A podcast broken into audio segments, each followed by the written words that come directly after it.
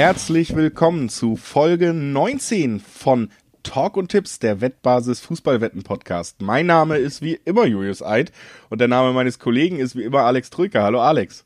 Und wie immer jeden Donnerstag finden wir uns zusammen zu unserem neuen Podcast. Servus Julius, hi. Hi. Ja, es ist diesmal nur drei Tage her. Wir hatten ja noch, noch eine Folge zur Europäischen Woche, die ja tatsächlich sogar noch heute Abend weitergeht. Äh, Euroleague steht ja auch noch aus. Wir gucken aber schon auf den nächsten Bundesligaspieltag. Das ist Bundesligaspieltag 23. Dann natürlich auch wieder über den deutschen Tellerrand, was Fußball angeht, auch noch in zwei andere Länder, wo Topspiele und Meisterkampf auf dem Programm stehen. Bevor wir das alles machen, aber auch nochmal vorweg ein paar Hinweise. Sportwetten sind ab 18 und damit nicht für Minderjährige geeignet. Die Quoten, die wir im Podcast nennen, die sind ohne Gewähr, die können sich jederzeit bei den verschiedenen Anbietern ändern. Genau deshalb sind sie ohne Gewähr. Und eben ganz wichtig, Wetten kann Spaß, aber auch süchtig machen. Und wenn ihr das Gefühl habt, der Spaß ist bei euch vorbei, es wird zum Problem mit dem Wetten, dann könnt ihr euch unter anderem für Hilfe an den Support der Wettbasis wenden, per Mail, per Live-Chat oder ihr guckt mal auf spielen-mit-verantwortung.de vorbei und auch da kann euch geholfen werden. Und das war es vorweg und wir können direkt munter einsteigen in das erste Spiel des 23. Spieltages, was wir hier besprechen wollen.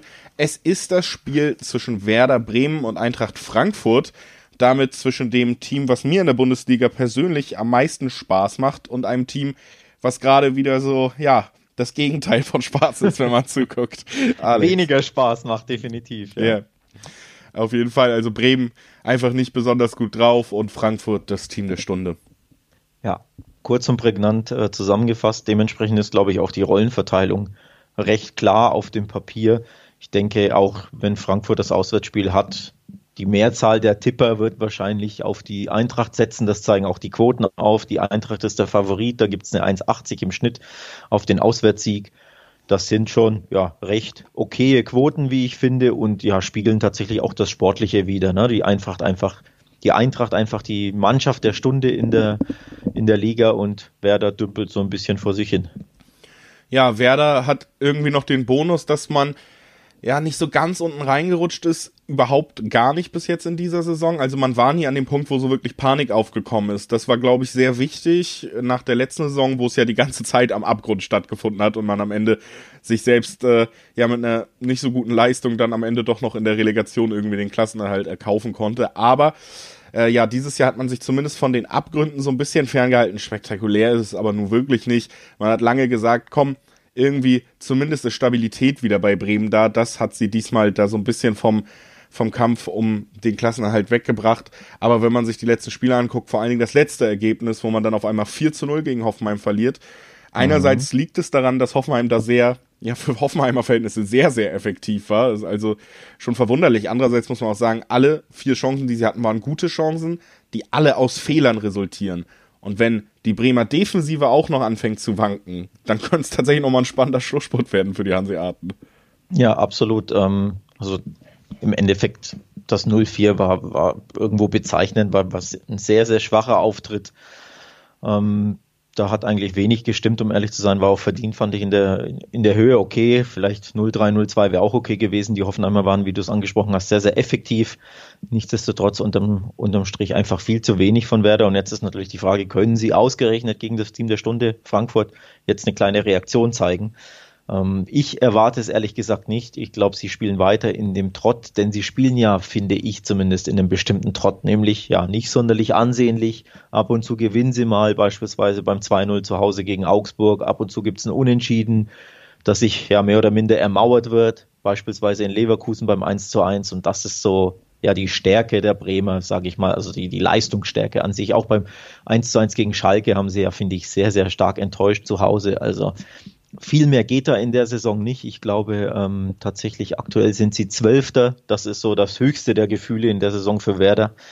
Dementsprechend für mich die Ausgangslage recht klar. Da ist eine Mannschaft, die vor sich hin dümpelt und nicht sonderlich gut ist, generell nicht sonderlich gut ist. Und dann kommen die absoluten Überflieger auf Frankfurt. Deswegen habe ich da den Auswärtssieg auf dem Zettel. Ja, auf jeden Fall. Frankfurt hat sich ja nicht mal von den Münchnern ihren Lauf kaputt machen lassen. Selbst Bayern München dann am Ende unterlegen 2 zu 1 nach einer sehr starken ersten Halbzeit. Ich muss sagen, in der zweiten Halbzeit hast du dann schon gesehen, bei allem, bei aller Formstärke, bei allem Willen, den die Eintracht da aufgeboten hat, ist äh, Bayern München dann von der Kaderqualität her natürlich nochmal eine Stufe über solchen Verein. Da konnten sie es nochmal eng machen. Aber im Endeffekt war es ein verdienter Sieg. Ich fand ein sehr, sehr runder Fußballnachmittag von vorne bis hinten da in Frankfurt. Und es gibt natürlich auch weiter Auftrieb. Ne? Nicht nur die, die Art oder nicht nur die Statistik generell, dass man gewinnt, sondern einfach auch zusätzlich, wie das Ganze im Moment passiert, in welcher Form man auftritt, was drumherum für eine Stimmung ist. Das spricht alles sehr dafür, dass ich hier äh, dir folgen möchte bei deiner Einschätzung, beziehungsweise für mich ja klar ist, Freitagabend werden wir in diesem Spiel dann ganz klar den nächsten Schritt für Frankfurt sehen und das Ganze ist ja irgendwie so schön, weil die Quote recht gut ist. Du hast es ja schon angedeutet, also mit 1,8 für Frankfurt ist man da ja tatsächlich im Dreiweg sogar bei einer Quote, wo man für mich auf den glasklaren Favoriten setzen kann und trotzdem eine ordentliche Quote bekommt. Ja, ähm, man muss bei der SGE auch erwähnen, dass André Silva voraussichtlich zurück ist. Der hatte gegen die Bayern gefehlt, äh, angeschlagen und trotzdem hat Frankfurt gewonnen. Jo obwohl Jovic, der Vertreter, ja wahrlich kein schlechter ist, aber tatsächlich einen sehr schwachen ähm, Tag erwischte. Nichtsdestotrotz gab es den Sieg und jetzt ähm, kehrt Silva aller Voraussicht nach zurück, sprich gibt den, gibt den Frankfurt dann auch offensiv natürlich einen Boost. Und ja, und dass der weiß, wo das Tor steht, das ist nichts Neues. Es ist einer der ja, treffsichersten, besten Stürmer der Liga. Dementsprechend rechne ich nicht nur mit einem Frankfurt-Sieg, sondern ich könnte mir auch vorstellen, dass Silva bei der Rückkehr gleich wieder trifft.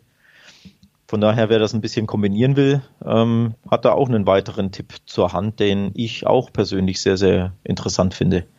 Ja, also von der jetzigen Ausgangslage her würde ich da komplett recht geben, erstens. Und zweitens vielleicht sogar sagen, man kann äh, meiner Meinung nach sogar mal Richtung Handicap schielen, oh. wenn man ein bisschen risikofreudiger ist, weil ich finde, die Rollen sind sehr klar verteilt und nichts in diesem Matchup sagt mir irgendwie, wir können mit einer Überraschung rechnen. Also der Favorit ist der klare Favorit, er ist besser in Form. Wir reden nicht nur über Qualität, sondern auch über einen Formunterschied. Und wenn das alles so zusammenkommt, dann sind Handicap-Tipps für mich auch immer recht spannend, weil sie nochmal dieses ausdrücken, ein Favoritensieg ist für mich eben kein 2-1 oder so, sondern ein Sieg mit zwei Toren Unterschied vielleicht. Da wäre ja die Handicap-Quote dann sehr interessant tatsächlich auch bei diesem Spiel, logischerweise, wenn schon der Dreiweg eine ganz gute Quote ja, bietet. Ne? Apropos Quote, ähm, Silver trifft und Frankfurt gewinnt, gibt es beispielsweise bei B-Win eine 2,75. Das ist schon ziemlich okay, finde ich. Ähm, kleiner Hinweis, wie schwer sich Bremen übrigens gegen Top-Teams tut. Und Top-Teams ist in dem Fall ja die Top 4, in, ähm, also die Champions League-Aspiranten. Seit dem Start der letzten Saison konnte Werder Bremen gegen keines ähm, der Mannschaften gewinnen, gegen keine der Mannschaften gewinnen, die auf den Top 4 äh, in den Top 4 waren, also auf den ersten vier Plätzen standen. Das ist ziemlich interessant. Sechs Spiele, äh, zehn Spiele gab es seitdem, sechs Niederlagen und vier ähm, Unentschieden. Dementsprechend, ja, zeigt das allein schon auf. Werder tut sich einfach schwer gegen Champions League Aspiranten, gegen Top-Teams und für mich auch ein weiterer Grund dafür, auf Frankfurt zu setzen am Freitagabend. Ja, Werder tut sich generell schwer, glaube ich, kann man sagen, aber gegen, gegen solche Teams vielleicht noch einen Ticken mehr, absolut. Wir gehen dann vielleicht zu so einem vermeintlichen Top-Team, auch wenn man gerade nicht auf einem Champions League-Platz steht, ist der Anspruch bei Borussia Dortmund gegeben, da den Anschluss zu halten und sich doch noch wieder in die Top 4 zurückzukämpfen nach einer ja sehr schwachen Serie in den letzten Monaten, wo man eben hat abreißen lassen zu den Plätzen, wo man eigentlich hingehören sollte, sei es von der Qualität des Kaders oder auch einfach vom Vereinsbudget her. Ne? Und jetzt muss Dortmund ja gegen Bielefeld ran. Die haben eine sehr schlechte Statistik gegen Dortmund, sind natürlich auch woanders in der Tabelle zu finden. Dortmund hat sogar Rückenwind. Bielefeld leider nicht. Die konnten den Schwung aus dem 3-3 gegen Bayern nicht mitnehmen. Also auch hier sprechen wir meiner Meinung nach über eine Partie, die einen klaren Favoriten hat, aber da es Dortmund ist und da wir auch mal auf die Spielideen beider Vereine blicken können und was das bedeutet, sehe ich hier tatsächlich deutlich bessere Chancen, dass es doch eine Überraschung gibt als in Bremen. Mit Blick auf, schätze ich jetzt mal, oder stelle ich dir einfach mal mit Blick auf das ähm, Bielefelder Spiel in München wahrscheinlich ein bisschen, ne, wo niemand irgendwas von den Bielefeldern erwartet hat. Die Bayern, ähm, die Arminia sicherlich auch ein bisschen unterschätzt hat und am Ende gab es ein stürmisches 3 zu 3 ähm, ich glaube, Bielefeld führte ja sogar zur Pause 2-0, wenn ich mich nicht völlig täusche. Also von daher, da hat Bielefeld diese Underdog-Rolle gegen den klaren Favoriten super ausgespielt, hat das super gemacht. Ich unterstelle dir einfach mal, dass du das so ein bisschen, ja, prognostizierst oder erwartest. Genau, ja, also generell einfach auch mit dem Blick darauf, dass Dortmund seit langer Zeit natürlich jetzt wieder mal eine sehr positive Woche abgeliefert hat. Das muss man festhalten. Ja.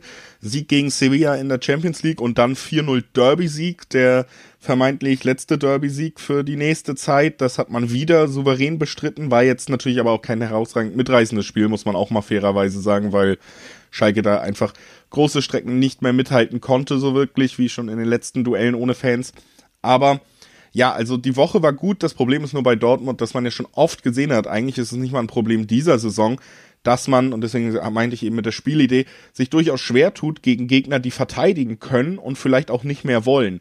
Bielefeld mhm. hat jetzt den Luxus, nicht auf dem direkten Abstiegsplatz zu sein. Ein Punkt in Dortmund, gerade wenn man auf die Statistiken guckt. Also in den letzten beiden Heimspielen hat äh, Dortmund gegen Bielefeld jeweils sechs Tore erzielt. Das ist ja schon eine ordentliche Packung, die man sich da abgeholt hat, die letzten beiden Male, wo man im Signal Iduna Park war. Und ich glaube, da wäre für Bielefeld ja auch noch ein Punkt völlig okay. Die werden defensiv auftreten und das können sie. Das haben sie immer wieder bewiesen. Und dann kommt dazu, dass es ein Team ist, was kopfballstarke Spieler hat. Dortmund hat bewiesen, das ist vielleicht schon fast das Kryptonit, eine Ecke für den Gegner, die sollte man dann gar nicht zulassen. Ja. Also deswegen ist die Gemengelage für mich schon so, dass es ein sehr, sehr zähes Spiel werden wird. Und nur der Vergleich zu Bremen-Frankfurt eben ist dann, ja, bei Bremen-Frankfurt hat man das Gefühl, Frankfurt wird frisch auftreten, Bremen wird wenig entgegenhalten können. Es wird ein ansehnliches Spiel. Bei Dortmund-Bielefeld sage ich, ansehnlich wird's nicht unbedingt. Okay, da halte ich tatsächlich dagegen. Ich glaube, ähm, dem BVB tun diese zwei Siege zuletzt, diese zwei großen Siege gegen ähm, Sevilla und gegen Schalke sehr, sehr gut. Groß gegen Schalke natürlich deswegen nicht, weil Schalke so gut ist, sondern weil es natürlich ein ähm, Derby war, das einfach ja dem BVB sehr, sehr viel bedeutet. Hat man auch bei diesen Videoszenen gesehen, ne, wo, die, wo die Mannschaft im Bus empfangen wurde. Ähm, ich glaube, da ja, war viel Erleichterung auch dabei, natürlich sehr viel Freude. Ähm, also dieser Derby-Sieg gibt dir einen Push, glaube ich, als Mannschaft. Und diesen Schwung, glaube ich, nehmen sie gegen Bielefeld mit. Und ich sage, da brennt überhaupt nichts an. Das wird für mich ein, ja, Stichwort klarer Favoritensieg. Ich gehe tatsächlich bei diesem Spiel aufs Handicap. Ich glaube, Dortmund wird das locker gewinnen. 2-0, 3-0, von mir aus 3-1, 4-1. Kann ich mir alles sehr, sehr gut vorstellen. Deswegen nehme ich das Handicap mit bei dem Spiel. Also du nimmst dann auch äh, aus dem 3-3 gegen Bayern, das war dann für dich von Bielefeld schon eher so ein klarer Ausrutscher nach oben oder Ausrutscher Ja, weil die Bayern sehr müde waren durch die, ihren Weltpokal. Dann lag da auch Schnee, ne? Dann wird es auch schwerer als ballspielende Mannschaft, als offensive Mannschaft, wenn du irgendwie hinten liegst und müde bist im Kopf und in den Beinen. Und ja, da ein Aufsteiger dagegen hält, der nichts zu verlieren hat, das waren, glaube ich, so ein bisschen, ja, besondere Umstände, aber ich glaube, der BVB ähm, ist jetzt durch die zwei Siege so euphorisiert, dass er nichts anbrennen lassen wird. Ich glaube, der große Pluspunkt ist einfach auch, dass Bielefeld, ja, diese drei Tore gegen München haben es fast noch ein bisschen verschönert, die Bilanz. Aber man hat eine sehr schwache Offensive in dieser Saison. Man bekommt ja. Fabian Klos nicht so ins Spiel, wie man sich vielleicht am Anfang erhofft hat. Vielleicht muss man auch sagen, dass er für mich schon ein sehr spannender, guter Spieler ist, guter Kapitän, der auch was ausstrahlt, aber dass er vielleicht für die Bundesliga eine Spielweise und eine Art mitbringt, die nicht mehr so funktioniert wie in der zweiten Liga, gerade jetzt im fortgeschritteneren Fußballalter. Man hat halt eben nicht so viele Tore erzielt und ich glaube, dass das auch tatsächlich gegen Dortmund sehr schwer wird, wenn man ja wirklich davon ausgehen kann, dass man zu 80 Prozent nicht den Ball hat. Ja. Und deswegen ist Dortmund auch der Favorit, gebe ich dir völlig recht. Ich gehe auch davon aus, dass die Dortmunder gute Chancen haben, die drei Punkte zu behalten. Aber wie gesagt, dass das ja, schön so richtig wird, glaube ich nicht. Ich würde hier fast ähm, einmal auf die Over-Under-Tipps gucken. Und da sieht man, dass wir für eben unter 3,5 auf jeden Fall eine 1,8er, 1,7er Quote ansetzen können. Und das ist für mich was unter vier Tore in einem Spiel dieser Konstellation. Das kann ich mir sehr gut vorstellen. Übrigens Bielefeld auswärts sehr, sehr harmlos. Erst ein Auswärtssieg, nur acht Auswärtstore. Nur die Schalke haben weniger Punkte und weniger Tore in der Fremde. Also du hast Klos angesprochen, aber er ist natürlich nicht der Einzige, der ja nicht so wirklich auf Touren kommt. Die ganze Offensive der Arminia ist besonders in der Fremde sehr, sehr schwach. Und dementsprechend, ja, sie werden selten den Ball haben. Sie werden natürlich versuchen, hier und da einen Konter zu setzen oder über einen Standard zum, zum Tor zu kommen. Da könnte Klos vielleicht ja mal den, den Kopf in so eine Flanke, in so einen äh, Freistoß oder, oder Eckenflanke reinhalten, aber viel mehr sehe ich da ehrlich gesagt nicht, weil sie einfach auswärts auch sehr, sehr bieder sind. Also dieses 3-3 gegen die Bayern war wirklich der große Ausreißer nach oben. Sowas erwarte ich einfach nicht am Wochenende und deswegen wird das für mich eine ja, recht, recht lockere Sache für den BVB. Ja, lockere Sache war es auf jeden Fall auch im Revierderby. Und äh, da können wir dann auch direkt weitermachen, quasi beim Kontrahenten der Dortmunder, wenn wir aufs nächste Spiel schauen, was wir besprechen wollen. Das wird in Stuttgart stattfinden und eben besagte Schalker werden zu Gast sein. Im Gegensatz zum Derby-Kontrahenten Dortmund, über den wir gerade gesprochen haben, bin ich mir bei diesem Spiel auch sicher, Alex wird die Schalker nicht als Favorit sehen. völlig überraschend tue ich das tatsächlich nicht. Ich habe ja so ein kleines Herz für die Stuttgarter, zumindest in der Saison, einfach weil ich ja mag, wie sie Fußball spielen, weil sie sehr, sehr stürmisch auftreten und ja unterhaltsam einfach spielen. Ja, und all das zählt halt für die Stutt äh, Schalker so gar nicht. Ne? Die sind weder stürmisch noch unterhaltsam noch erfolgreich, noch haben sie irgendwie ja, tolle Jugendspieler, die da wirbeln und Tore erzielen. Dementsprechend, ja, auch mein neutrales Herz äh, schlägt ganz klar in die Richtung der Schwaben und ich denke auch die, die Vorzeichen sind, sind deutlich, die Quoten zeigen es ja auch auf, dass äh, Stuttgart als Aufsteiger der ganz, ganz klare Favorit ist. 1,50 im Schnitt gibt es da auf den, im Dreiweg auf, auf den VfB. Das ist schon ja, sehr, sehr wenig für einen Aufsteiger nochmal, der jetzt auch nicht so super unterwegs ist in der Tabelle.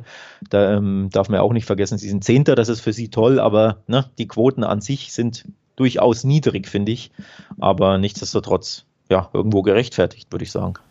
Ich glaube auch, dass Derby jetzt, egal wie wenig man davon vielleicht auf dem Platz gesehen hat, könnte tatsächlich dann doch äh, das Ende auch gewesen sein von Schalke schon weil es einfach, ja, glaube ich. Warte, lass mich kurz dazwischen grätschen. Das Ende am 22. Spieltag, das wäre ein sehr, sehr frühes Ende für die Hoffnung, ne? Ja, aber es ist natürlich rechnerisch schon schwer mittlerweile. Also es geht ja jetzt nicht mal nur darum, dass man sieht, die Mannschaft hat erst ein Bundesligaspiel gewonnen und ist selten daran, ein zweites hinzuzufügen und ohne Punkte wird's nix. Und dann sieht man, dass die Konkurrenz eben anfängt zu punkten und die Schalter, Schalker nicht. Also das ist einfach eine, ja, extrem schlechte Situation schon tabellarisch. Ich glaube, spielerisch, egal wie oft man es nach außen vertritt, ja, wir glauben noch dran, wir werden bis zum letzten Spieltag kämpfen, wir werden kämpfen, bis es rechnerisch nicht mehr möglich ist. Diese Erkenntnis sickert auch so langsam durch.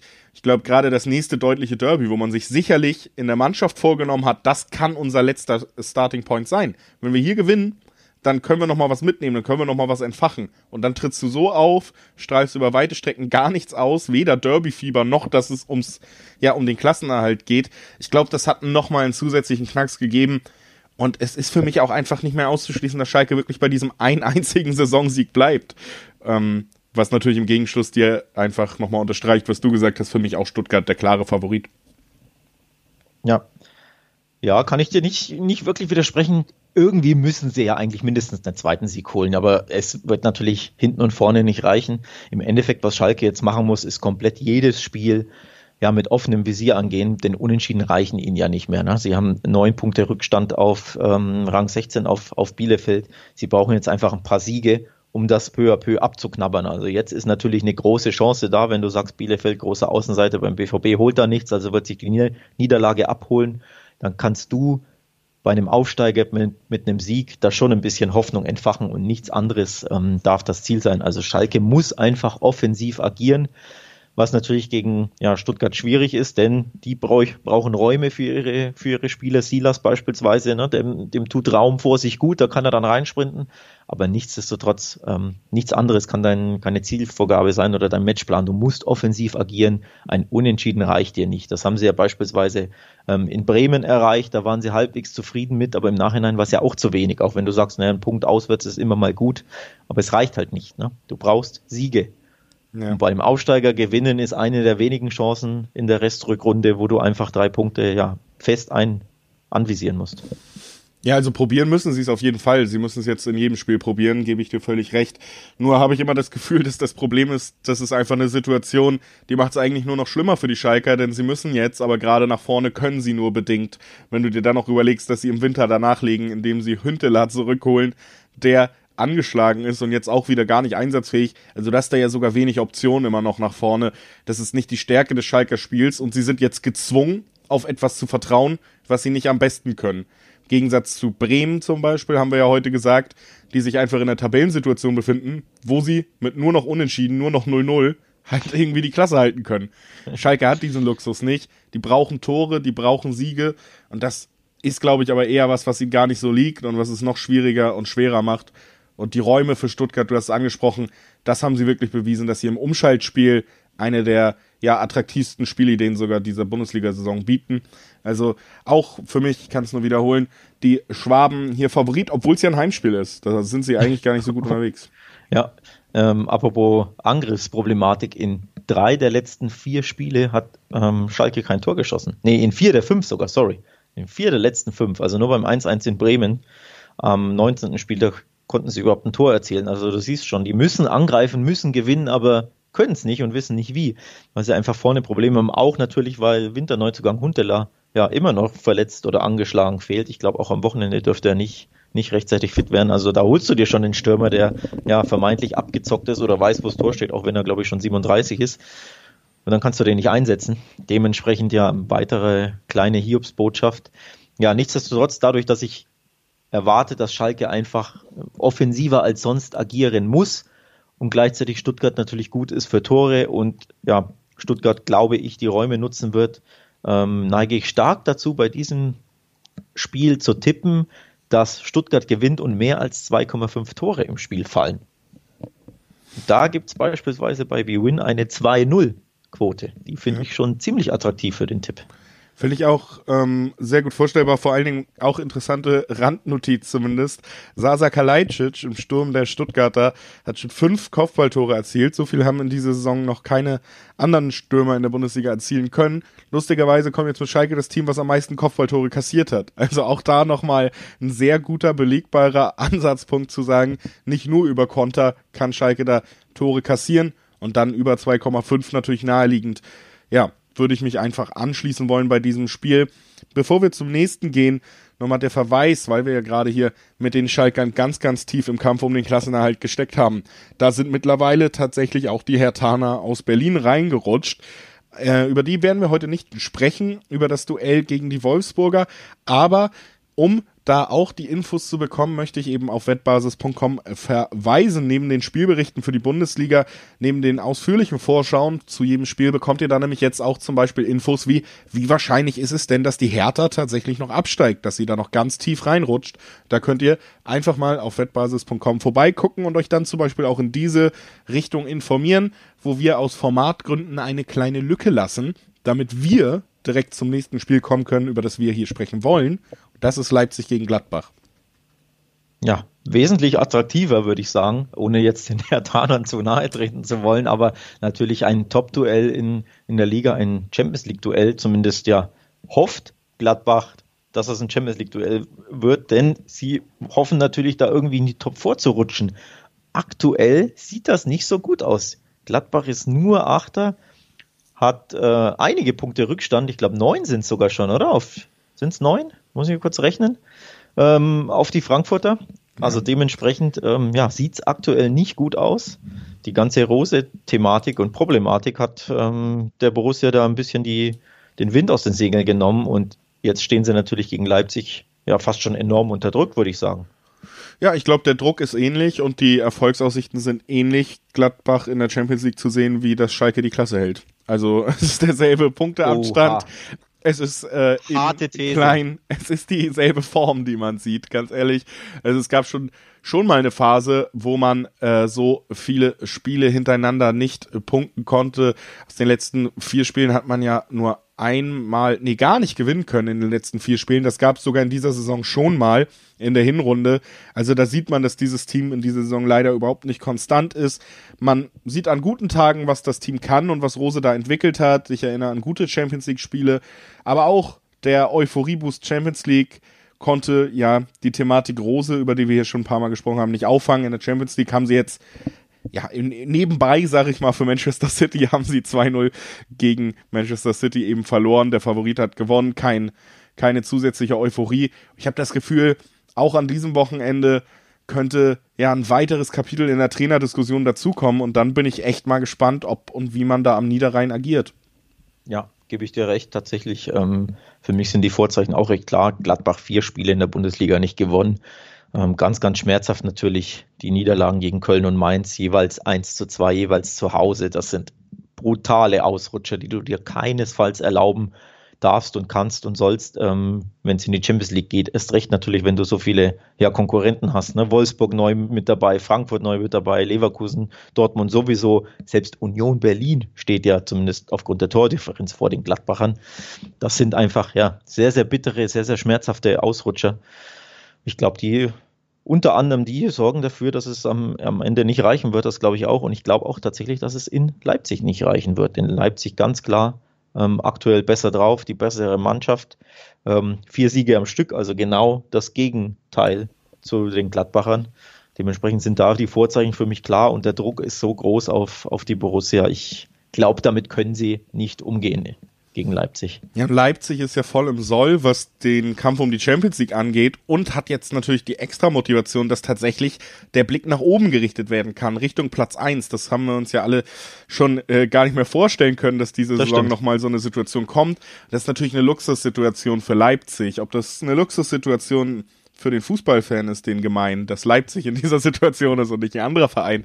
Das ist natürlich eine komplett andere Diskussion und möchte ich nur mal so am Rande erwähnen. Aber ähm, es ist einfach so, dass Leipzig da eine große Chance hat, oben den Anschluss zu wahren, mindestens, oder sogar einen ganz, ganz großen Schritt Richtung dieser Titelkampf wird noch intensiver, als wir alle erwartet haben, eigentlich noch vor dem letzten Spieltag. Das ist natürlich eine Zusatzmotivation, während bei Gladbach es immer so wirkt, als hätte man eben eher den Druck als die positive Motivation aus der Situation. Die Mannschaft wirkt gehemmter. Das liegt sicherlich auch daran, dass man gehört hat, dass einige Führungsspieler mit äh, Rose und seiner Entscheidung wirklich überhaupt nicht konform gegangen sind, sehr enttäuscht sind. Solche Sachen in einer eh schon schweren Phase, in der Phase, wo man vielleicht auch müde ist, weil man eine Dreifachbelastung hat. Ähm, ja, in der ich finde auch so saisonentscheidenden Phase. Wir haben ja nicht nur Champions League jetzt und die letzten Chancen vielleicht noch Richtung Champions League Quali zu blicken, sondern wir haben auch DFB-Pokal gegen Dortmund anstehend. Also die Gladbacher haben richtig, richtig viel Druck auf dem Kessel und die Leipziger haben eher die Chance, ihren guten Lauf fortzusetzen und sich zu belohnen mit einer, ja, mit einem spannenden, spannenden Titelrennen in der Bundesliga, womit man nicht mehr gerechnet hat. Ja, das stimmt tatsächlich. Ähm, also wir sprechen immer seit Wochen über Leipzig als ja, Champions League Aspirant. Jetzt sind sie tatsächlich plötzlich Titelaspirant, weil die Bayern zuletzt das eine oder andere Mal patzen. Das ist für mich tatsächlich sehr, sehr, ja, kommt unverhofft oder unerwartet, hätte ich nicht gedacht. Aber ein Sieg daheim gegen Gladbach wäre nochmal ein Ausrufezeichen, der Nagelsmann 11. Ja, und die Bayern, gut, haben nur das Spiel gegen Köln vor der Brust, aber nichtsdestotrotz, ähm, ja, wäre das nochmal ein kleiner, klarer Fingerzeig der Leipziger, dass da eben tatsächlich nach oben was geht. Das ist natürlich ein schöner Verweis. Wir reden dann direkt gleich weiter über Bayern gegen Köln. Können wir schon mal anteasen, dass wir auf, das ist die nächste Partie, auf die wir blicken. Aber äh, ja, Leipzig ganz rein rechnerisch natürlich tatsächlich an diesem Spieltag die Chance, sogar an die Spitze zu kommen. Man ist nur noch zwei Punkte weg. Und da muss ja. ich auch mal sagen, mea culpa ich weiß nicht, ob es in diesem Format war oder vielleicht in einem anderen Format, was ich moderiere Richtung Bundesliga. Da habe ich den Titelkampf eigentlich schon für beendet erklärt und da wurde ich eines Besseren belehrt. So kenne ich dich, ähm, Julius. Beziehungsweise die Bayern haben einfach ja noch mehr abreißen lassen, als ich erwartet habe. Ich, ich finde gar nicht, dass die Leipziger Leistung so überraschend ist. Man macht, was man kann. Wir haben so oft die Defensive schon gelobt in dieser Saison und man ist wieder gut drin. Man kann ja, jede Mannschaft dieser Liga schlagen, wenig überraschend bei den Leipzigern, aber dass die Münchner halt so liegen lassen, das, das überrascht mich dann eher. Können wir natürlich gleich drüber sprechen, würde diese Partie dann, weil wir schon so in Richtung Bayern-Köln langsam rübergehen, wenn wir über den Rekordmeister reden, natürlich auch noch mit unseren Tipps abschließen wollen. Ja, bei dem generellen Favoriten, da gibt's glaube ich, keine Zweifel. Für uns beide hat man ja rausgehört. Und da finde ich die Quote tatsächlich auch okay für ein Heimspiel. Also eine 1-6er-Quote auf die Leipziger zu Hause als für mich klarer Favorit gegen Mönchengladbach, die einfach riesige Probleme haben. Das finde ja. ich in Ordnung. Da muss man ja. vielleicht gar nicht weiter gucken, wenn der Dreiweg so aussieht. Wollte ich genauso auch gerade sagen, mir reicht da die Quote völlig, ohne dass ich da weiter irgendwelche anderen verrückten Dinge machen muss. Ähm, ich finde eine 1-6 völlig okay, um, um sie beispielsweise im, im Kombi-Tippschein mit aufzunehmen. Und demzufolge, ja, ist da eigentlich alles gesagt. Vor allem, weil, sollte man nie vergessen, Leipzig die beste Heimmannschaft der Liga ist. Das vergisst man immer wieder. Aus neun, äh, aus elf Spielen neun gewonnen, erst sieben Gegentore. Von daher, es spricht sehr, sehr viel für den Heimsieg. Ja, ohne Zweifel ist das so und dafür ist die Quote gut und damit haben wir auch dieses Spiel abgehakt und die Überleitung liegt, lag ja schon mehr als offensichtlich auf der Straße gerade rum. Wir heben sie nur noch auf. Die Leipziger kämpfen mit den Münchnern um Platz eins in der Tabelle an diesem Spieltag. Sollte München verlieren, können die Leipziger vorbeiziehen. Das ist natürlich eine spannende Ausgangslage für das Duell gegen Köln. Naja. Aber, ja, sagen wir es mal so, die Ausgangslage wäre gegen eine andere Mannschaft vielleicht noch spannender. Ja, ich wollte es gerade sagen. Die Quoten zeigen es ja auch auf. Man rechnet nicht wirklich mit einem Ausrutscher dabei, auch wenn es natürlich das, das gleiche galt gegen, im Spiel gegen Bielefeld und da gab es diesen besagten Ausrutscher, aber auch jetzt wieder. Ne? 1,20 ist, glaube ich, das höchste der Gefühle bei den verschiedenen Wettanbietern auf den Bayern-Sieg. Das ist deutlich, ähm, das spricht eine klare Sprache und das ist irgendwo auch nachvollziehbar, finde ich tatsächlich. Für mich sind die Bayern auch ganz, ganz klarer Favorit. Nicht nur natürlich, weil sie Tabellenführer sind und weil die Kölner tief im Abstiegskampf stecken, sondern weil die Bayern auch unter der Woche mächtig Selbstbewusstsein getankt haben. Beim lockeren Sieg ähm, bei Lazio Rom in der Champions League, den ich so locker nicht er äh, erwartet hätte, wie jeder weiß, der unseren Podcast am Montag angehört hat. Also wir haben da ja mit einem Remis oder ähnlichem gerechnet. Es wurde ein wirklich easy Spaziergang in Rom. Dementsprechend ja, hat Bayern da ganz klar Selbstvertrauen getankt und ich fürchte, der arme erste FC Köln wird das zu spüren bekommen. Ja, also auch die Erfahrung der letzten Jahre liegt eigentlich nahe, dass Bayern München sich selten eine lange Formschwäche leistet. Ne? Und wir hatten ja jetzt wirklich wieder so eine Woche nach der Club-WM, wo es dann gar nicht lief. Also unentschieden Bielefeld, Niederlage Frankfurt. Das ist wirklich ein Abreißen lassen der Münchner, was man so nicht unbedingt erwartet hat. Aber dass sie dann weiter nach unten schlingern und weiter Spiele verlieren in der Bundesliga, das ist eigentlich seltenst der Fall, aus Erfahrungswerten gesprochen. Dazu muss man einfach sagen, dass Köln tatsächlich auch eine der Mannschaften in dieser Saison ist, die so wenig ähm, für sich selber als Argumentation in die Waagschale werfen kann. Also sie sind definitiv Teil des Abstiegskampfs und das auch zu Recht. Ähm, weder jetzt die stabilste Defensive, wir haben es bei Bremen zum Beispiel gelobt, deswegen stehen die ein bisschen höher als die Kölner, noch haben sie offensiv wahnsinnig, also überhaupt vielleicht fußballerisch spannende Ideen anzubieten. Emanuel Dennis sollte da helfen, hilft noch nicht so wirklich, ist noch nicht so eingebunden ins Spiel. Also da gibt's auf beiden Seiten nicht viel, was mir Hoffnung macht. Bei den Kölnern muss ich ehrlich sagen, dass man da wirklich was entgegensetzen kann. Mhm. Und ähm, die Münchner, ja, die werden jetzt tatsächlich auch den Atem der Verfolger langsam wieder spüren. Und das, ja, das wird man sich nicht lange bieten lassen. Also, dass hier was anderes passiert als im Bayern München Heimsieg gegen den FC Köln in dieser Saison, ist trotz der letzten beiden Bundesliga-Ergebnisse für Bayern für mich auch unvorstellbar, wirklich unvorstellbar.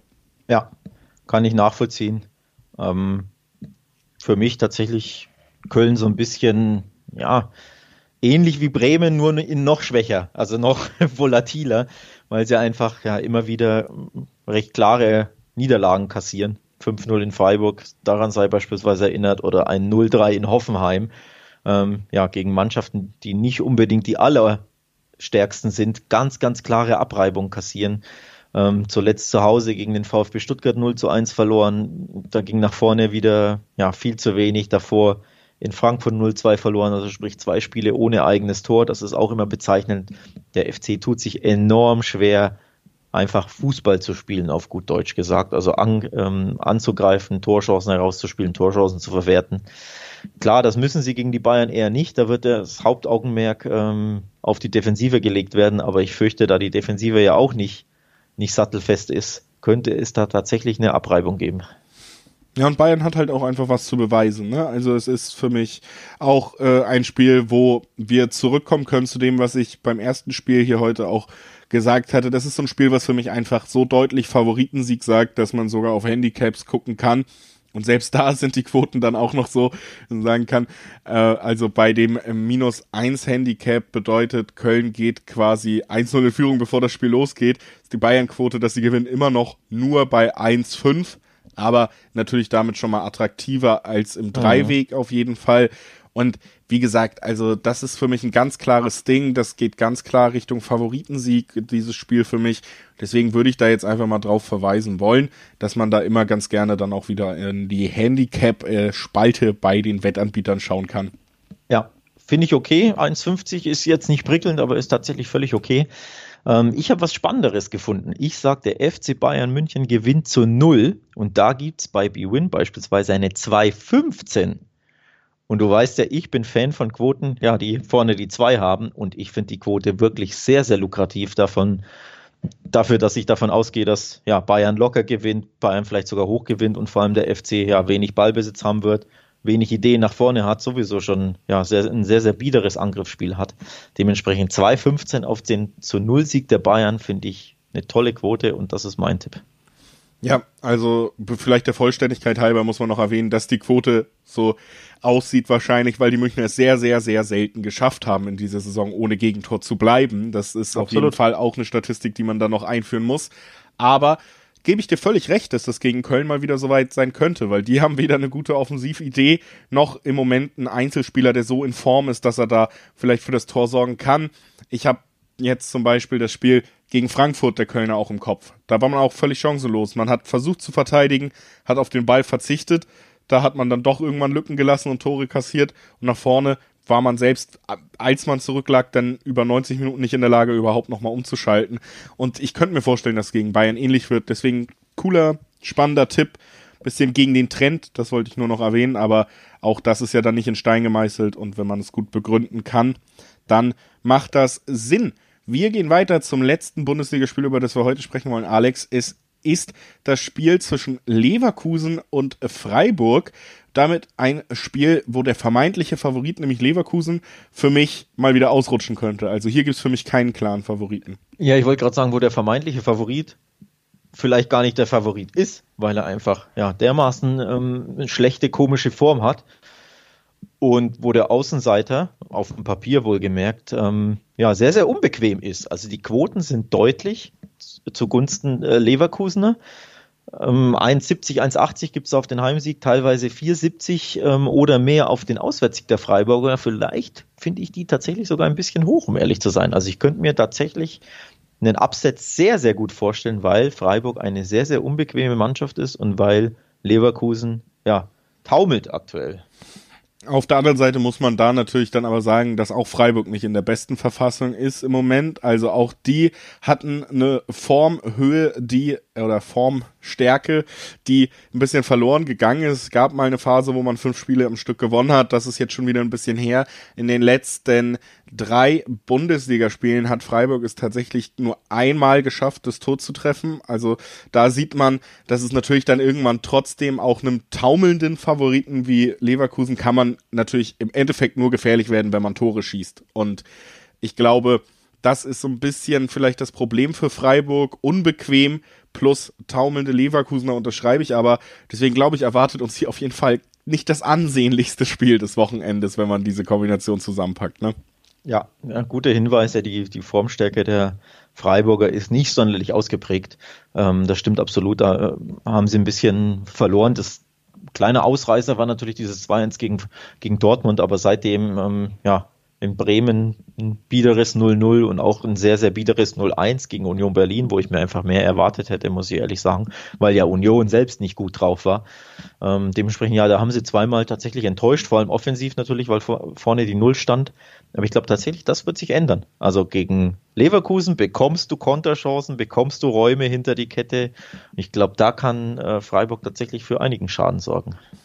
Das glaube ich auch. Und um zur Formschwäche von Bayer zu kommen, sozusagen, kann man ja auch mal überlegen, was dann in den letzten, ja eigentlich, wir haben, sagen es immer wieder, und das ist dieser Knackpunkt. Seit der ersten Niederlage gegen die Münchner hat man einfach in der Liga ja, enorm geschwächelt, ne? Und man hat es jetzt wirklich geschafft, in den letzten drei Spielen mal fünf Punkte zu sammeln, also zwei Unentschieden, ein Sieg. Und das bedeutet, man hat schon mehr Punkte geholt als in den sieben Partien zuvor.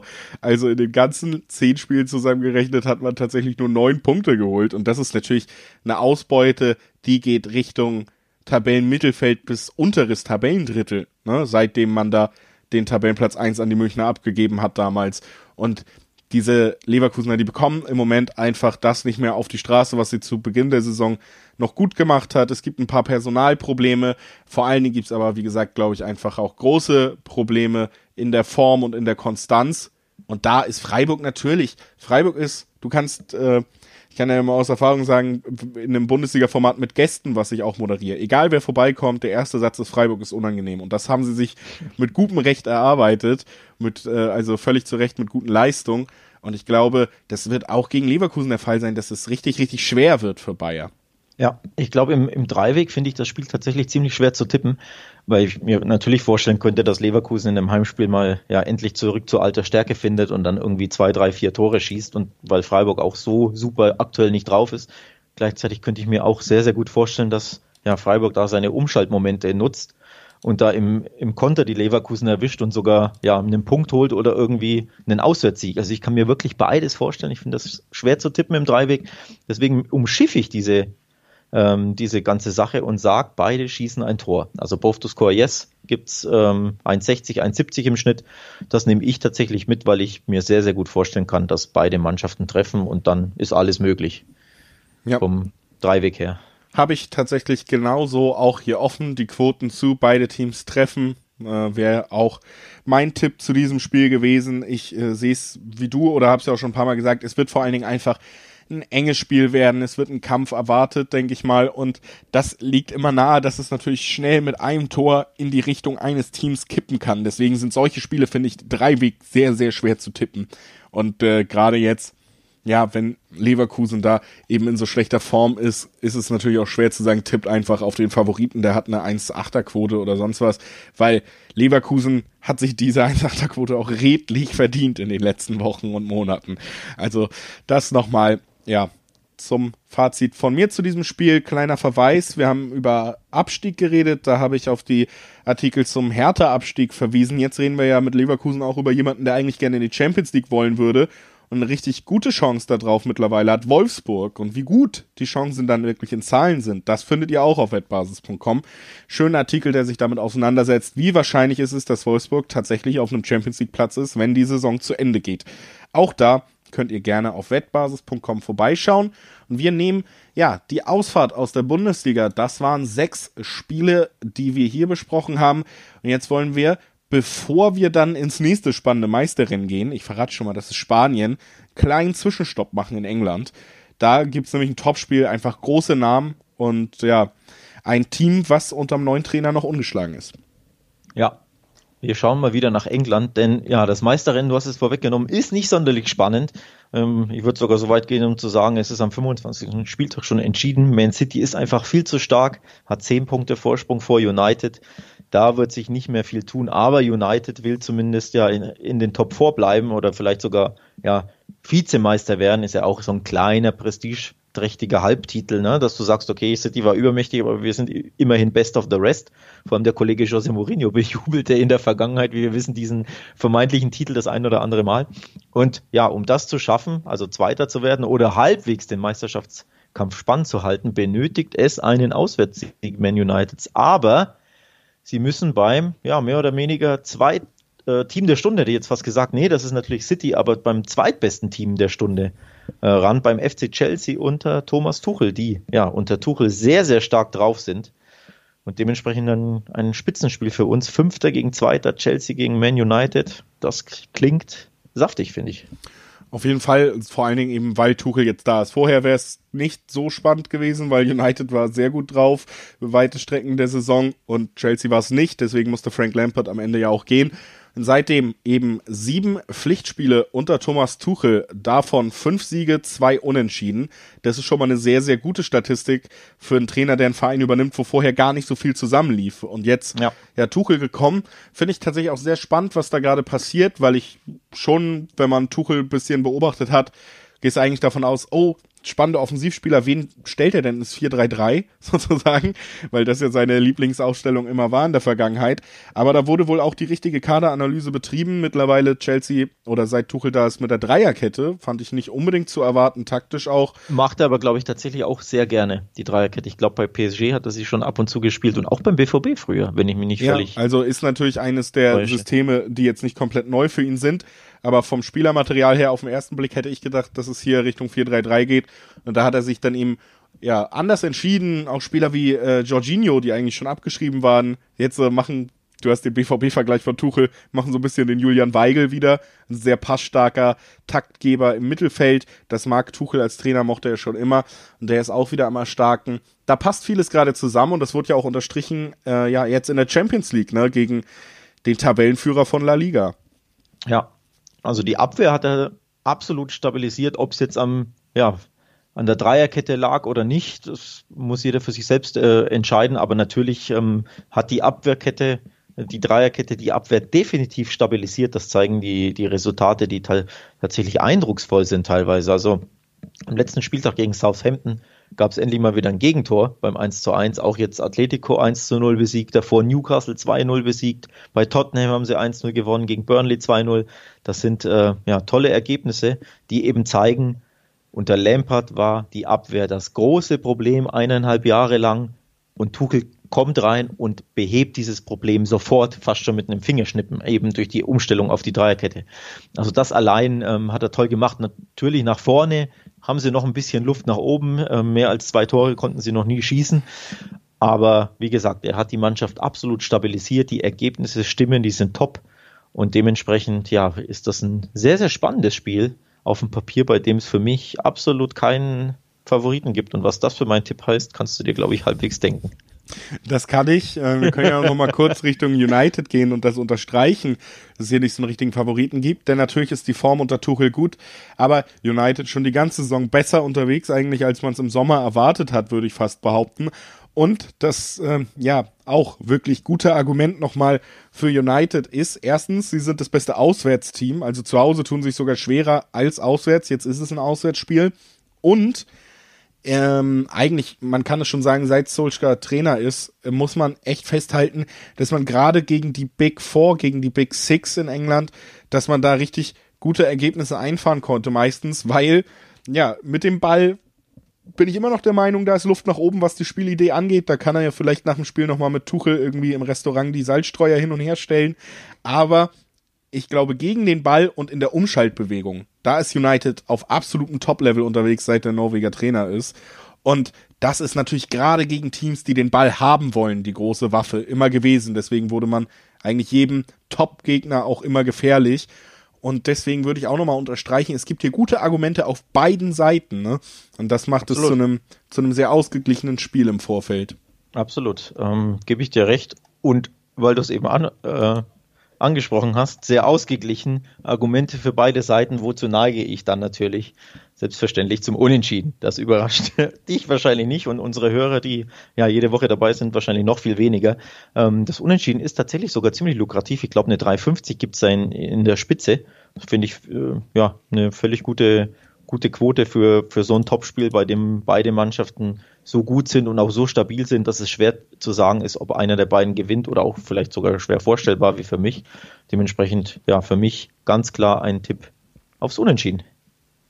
Ja, äh, kann ich nachvollziehen. Ich äh, versuche da nochmal was anderes reinzubringen. Das, also von der Ausgangslage, dass es sehr ausgeglichen ist, sind wir uns einig. Und äh, vermute, dass wir hier einen Sieger sehen werden. Aber einen Sieger, ja, der nicht unbedingt ja berauschend das ganze Spiel beenden wird, sondern einen knappen Sieg kann man erwarten. Das äh, kann ich mir auf jeden Fall vorstellen. Vor allen Dingen eben auch, weil die Chelsea-Abwehr sehr, sehr gut ist mittlerweile, seit Tuchel da ist und weil dann auf der anderen Seite eben die United-Abwehr schon länger ganz guten Lauf hat, obwohl sie ja schon fast als abgeschrieben galt, wenn man sich da ein paar Monate zurückerinnert. Und deswegen sage ich, wir werden hier tatsächlich ein Spiel haben, das unter 2,5 Tore bietet. Oh, und das Vorarm. bringt uns einen 1,920er Tipp. Ähm, also natürlich auch den Unentschieden mit 1 zu 1. Auch das übrigens ein naheliegendes Ergebnis, wäre auch Absolut. mit drin in dem Tipp. Und äh, das wäre dann noch mein Einwurf sozusagen zum, zum Spiel zwischen Chelsea und Manchester United. Gut, dann würde ich sagen, Abstecher ab nach Spanien. Denn da gibt es zwei Kracher-Duelle am Wochenende. Ja, arriba, arriba, ab nach Spanien. Ole, oh ole. Oh. Alex fasst sich an den Kopf. Ihr könnt es nicht sehen, aber ihr konntet es, glaube ich, alle spüren gerade. Ja. Äh, ja, du hast es sehr schön natürlich die Überleitung gemacht. Und äh, ich habe es eben auch schon angedeutet. In der Bundesliga ist der Titelkampf auf einmal wieder heiß und in La Liga ist der Titelkampf auf einmal wieder heiß. Zwei Ligen, wo man eigentlich gedacht hat, gut, Platz eins ist eigentlich schon vergeben. Und dann haben die letzten Wochen auf einmal das Ganze wieder spannend gemacht. Das liegt daran, dass Atletico schwächelt.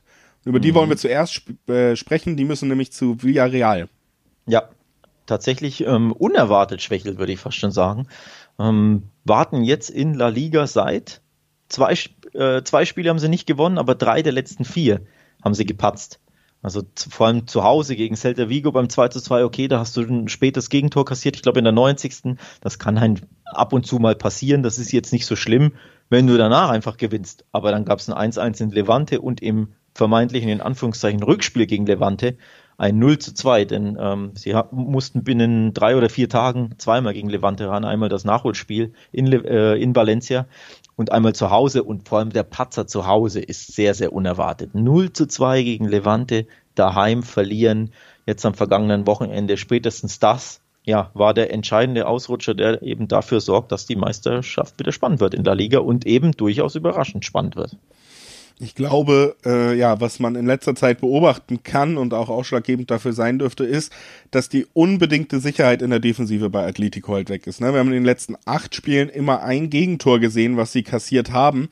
Und da kann dann Atletico nicht mehr verbergen, dass man vielleicht von den ganz, ganz großen Superteams dann doch noch einen Schritt weit weg ist, weil man kann eben Gegentore nicht kompensieren. Man kriegt es sehr gut hin, die zu verhindern unter Simeone. Das ist der Schlüssel.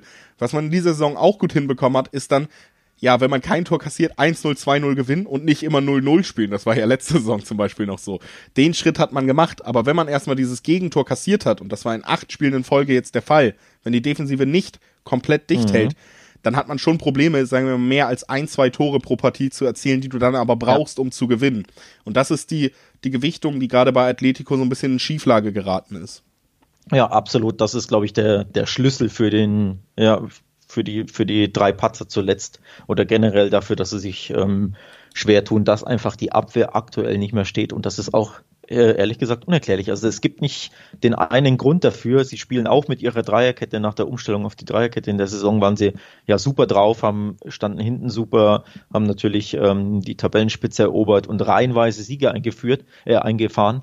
Aber plötzlich hat, ist das abgerissen und erklärlich ist es nicht. Acht Spiele ohne äh, zu null ist für Atletico absolut erstaunlich und ja unerklärlich. Und das, was das mit einer Mannschaft äh, macht, wenn du plötzlich ja hinten nicht mehr die Sicherheit hast, dann eben deine Ergebnisse peu à peu nicht mehr so einfährst, hat man auch gegen Chelsea unter der Woche gesehen, wo sie 0-1 in der Champions League verloren haben, auch wenn es ja auf dem Papier war es ein Heimspiel, aber ähm, es wurde natürlich nicht im Wander Metropolitano ausgetragen. Aber da sah man schon auch die Probleme von, von Atletico auf. Nach vorne ging wieder zu wenig. Sie waren vor allem fand ich verunsicherter als sonst, wahrscheinlich auch durch diesen kleinen Negativlauf, dass sie eben nicht mehr ja ihren normalen Stiefel runterspielen äh, spielten, sondern tatsächlich das Hauptaugenmerk in einem Heimspiel aufs zu Null gelegt haben, es aber nicht geschafft haben, das zu Null einzufahren. Also sie waren vorsichtiger, wollten endlich mal wieder äh, ihr zu null und haben es nicht hinbekommen wegen eines wunderschönen äh, Giroud-Traumtors per, per Fallrückzieher. Dementsprechend sieht man da auch, dass auch die Psyche, finde ich, ein bisschen angeknackst ist bei den Rochi Blancos. Ja, vielleicht tatsächlich auch ein bisschen das Nervenflattern, wo man dann so weit vorne war schon in der Liga, alle, die ja schon den Meistertitel irgendwie zugeschrieben haben, dass da dann vielleicht natürlich dieser ganz große Schritt äh, zum absoluten Top-Team fehlt, weil Spieler, die da jetzt erfolgreich sind, das ist ja alles nach einem Umbruch quasi passiert, habe ich auch äh, wirklich riesen Respekt vor, was Simeone da gemacht hat, dass er quasi, äh, kann ich mich an wenig selbst sehr große Trainer erinnern, die beim selben Verein bleiben und so einen ganzen Umbruch moderieren, um dann wieder so eine Saison zu spielen wie jetzt. Aber natürlich sind das jetzt neue Spieler, die bei der letzten großen Erfolgsphase nicht vielleicht unbedingt dabei waren und vielleicht sind die dann ja, fehlt da ein bisschen noch die Selbstverständlichkeit, die äh, Teams haben, die schon viel gewonnen haben. Das könnte jetzt in dieser Phase der Saison natürlich so ein weicher Faktor sein. Nicht der einzige, aber das könnte so ein bisschen erklären, was wir da sehen. Was wir da sehen, haben wir ja erklärt, nämlich acht Spiele mit mindestens einem Gegentor. Dass jetzt, äh, ja, via Regal die nächste Mannschaft ist, die einen einschenkt, weiß ich gar nicht so unbedingt. Ich tendiere dazu, auch wenn es das vorletzte Spiel ist, hier den Standard äh, zu machen, der eigentlich zum Ende folgen muss. Für mich äh, schreit alles an diesem Spiel halt wirklich unentschieden. Und äh, das liegt nicht nur an Atletico, die jetzt nicht für spektakuläre Kantersiege stehen, sondern eben auch an Villarreal, die auf Platz 6 der Tabelle stehen, gut unterwegs sind und vor allen Dingen unfassbar viele Unentschieden einfahren. Ja, ähm, sie sind die Remis-Könige der Liga, ähm, haben schon 13 eingefahren. Das ist absolut erstaunlich. Noch viel krasser. In den letzten fünf Spielen, in den letzten sechs Spielen, sorry, haben sie fünfmal Remis gespielt. Also die wissen schon gar nicht mehr, wie man gewinnt oder wie man nicht unentschieden spielt. Das ist wirklich erstaunlich. Dementsprechend liegt dieser Tipp sehr, sehr nahe, weil eben, ja, wie angesprochen, Villarreal die, die Remis-Könige sind und weil Atletico enorme Probleme aktuell hat. Ähm, grundsätzlich, wir haben uns auch das Spiel auch deswegen natürlich ausgesucht, nicht nur weil, weil Atletico der Tabellenführer ist und Probleme hat, sondern weil es ein sehr spannendes Spiel ist, auch aufgrund dessen, dass Villarreal sehr, sehr schwer zu knacken ist zu Hause. Sie haben erst ein Heimspiel verloren. Das allein ist schon äh, der Grund zu sagen, boah, das wird richtig, richtig schwer für Atletico. Und das allein ist natürlich auch der Grund, äh, da einen Tipp mitzugehen, dass man sagt, ja, da könnte ich mir ein Remis gut vorstellen. All das können sich tatsächlich auch die anderen Tipper da draußen und die Buchmacher sehr gut vorstellen, denn das zeigen die Quoten. Die Quoten aufs Remis sind erstaunlich niedrig. Teilweise gehen sie runter auf 2,80, also unter die 3,0. Das kommt sehr, sehr selten vor. Und das zeigt schon auf, ja, der eine oder andere rechnet da wahrscheinlich auch völlig zurecht mit einer Punkteteilung. Ja, alles an diesem Spiel schreit für mich irgendwie unentschieden. Ansonsten, um das Ganze abzuschließen oder nochmal zu erwähnen, ihr kennt die Tipps natürlich aber auch. Wenn man sowas sagt, gilt das Ganze natürlich auch für Over-Under-Wetten, dass man jetzt nicht damit rechnen kann äh, oder muss, dass es hier ein absolutes Tor Festival geben wird, was auf der anderen Seite auch bedeutet, für over 2,5 bekommst du schon Quoten bis 2,5. Also ja. ähm, das scheint schon fast unvorstellbar für die Wettanbieter. Unter 2,5, also ein 1,1, 1,0, all diese Ergebnisse werden abgedeckt mit einer 1,6er Quote, aber immer noch. Also auch, ähm, das geht ja dann in eine ähnliche Richtung, wie es wird, ja. ja das Spiel, was man erwartet. Ich will noch den Hinweis ähm, abgeben, dass es natürlich überhaupt nicht über, äh, überraschend war, wenn Atletico wieder gewinnt. Nochmal, sie sind der Tabellenführer, sie sind ähm, Stand heute immer noch die beste Mannschaft in der Liga. Und wenn man da einfach sagt, ja, es gibt einen ja, Favoritensieg, sei es ein 1-0, sei es ein 2-0, ist ja egal, wie, wie er zustande kommt. Aber gibt es diesen Favoritensieg, gibt es im Dreiweg trotzdem Quoten von 2,45 im Schnitt. Also das sind schon sehr, sehr lukrative Quoten, die möchte ich auch einfach mal ansprechen. Denn nochmal, ich kann mir natürlich ein Unentschieden sehr, sehr gut vorstellen, aber auch ein 1-0, 2-0 von Atletico genauso. Ähm, dementsprechend, ähm, ja, finde ich tatsächlich den Tipp auf die doppelte Chance X2 sehr lukrativ, weil man da einfach beides abdeckt. Ähm, von daher, ja, ich traue Atletico absolut zu, endlich wieder irgendwie sich ein 1-0 oder 2-1 zu, ja, zu erschmuggeln, über die Zeit zu bringen. Dementsprechend ähm, neige ich stark zur doppelten Chance. Dann lass uns jetzt zum letzten Spiel kommen. Das ist ein Spitzenspiel und damit eben ja auch interessant für den Titelkampf, den ich eben angesprochen habe, denn da ist ja wieder ein bisschen Luft nach oben, da kann man wieder an Atletico ranrücken und jetzt treffen eben zwei Mannschaften, die da oben in der Tabelle von La Liga unterwegs sind, aufeinander.